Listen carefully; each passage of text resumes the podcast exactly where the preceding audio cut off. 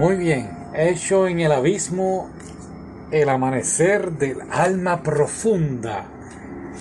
No sé qué título le pondrán en español, pero esa es literalmente la definición de inglés-español. ¡Wow! ¡Qué, qué mezcla de emociones eh, con esta película! Algo otacular, otaku increíble. Eh, perfecta, eh, increíble. No, no, no hay muchas palabras para describir porque honestamente es una serie de emociones que sentí al ver esta película desde principio a fin. Eh, emoción al verla porque la iba a ver ah, antes de que empezara la pandemia. Tenía los boletos, tenía todo, estaba súper contento, la iba a ver. Llega la pandemia, cancelan todo. Mm, escribía a la compañía Sentai Filmworks a ver qué iban a hacer. Ellos realmente no sabían qué iban a hacer. Y pues aquí estamos un año después y por fin la pudimos ver. Y, honestamente, vuelvo y digo, eh, muy emocionado, muy complacido con, lo que ocurre en la película. Eh, y van directo al grano, no es de estas películas que te explican eh, qué es lo que estaba pasando, no, si no viste la temporada 1, eh, vas a estar súper perdido si nadie te explica de qué trata la película perdido o perdida y lo mismo si no viste las dos primeras películas que es una recopilación de la temporada 1 pues nada eh, directo al grano esta niña vive en un orfanato ya que su mamá está pues por decirlo así en el abismo dentro de un abismo profundo que tiene distintas capas y la niña junto con su nuevo amigo robot mitad humano, mitad robot, van a buscar a su madre. Y bueno, por el camino conocen a esta niña que se transformó en, por decirlo así, una especie de coneja.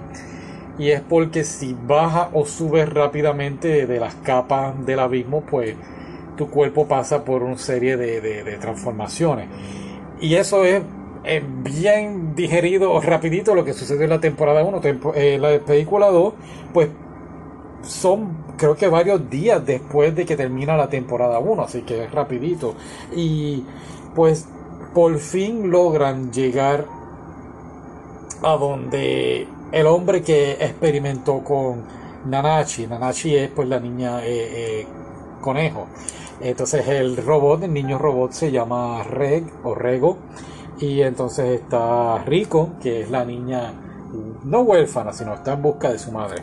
Así que pues por fin llegan donde el villano, el que experimentó con todos estos niños y honestamente me gustó mucho porque era acción y, y, te tenía intención de qué iba a pasar y honestamente a mí realmente me fascinó ver cómo ellos elaboran, pues por decirlo así, el plan de venganza, el plan de desquite de todo lo malo que este hombre ha hecho, pero a la misma vez, pues la película te logra confundir un poco sobre la razón por la cual él lo está haciendo y te introduce en un nuevo personaje que es la hija de él, más o menos de la misma edad de, de nuestros tres personajes.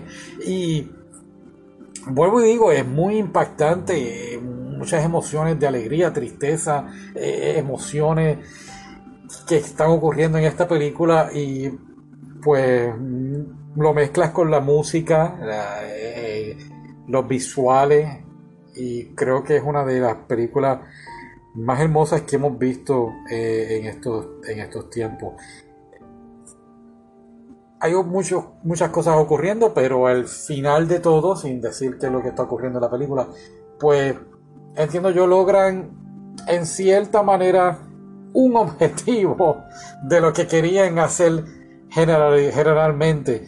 Y, continúan su viaje y no puedo esperar a la nueva temporada a ver qué realmente ocurre. Y pues claro ya es basado en un manga ya está el final ahí pero es más emocionante creo verlo en el anime.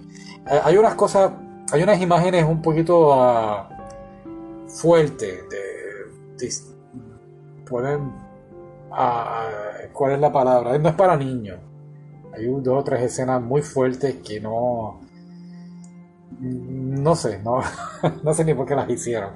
O comentarios que hacen los personajes que pues entiendo que está de más. Pero nada, eh, muy buena. Eh, terminó la película y, pues deja un, un sentimiento de tristeza en cierta forma. Así que sin decir más nada y está todo cubierto, vayan a verla y disfrútenla que este anime está otacular. Ok, bye.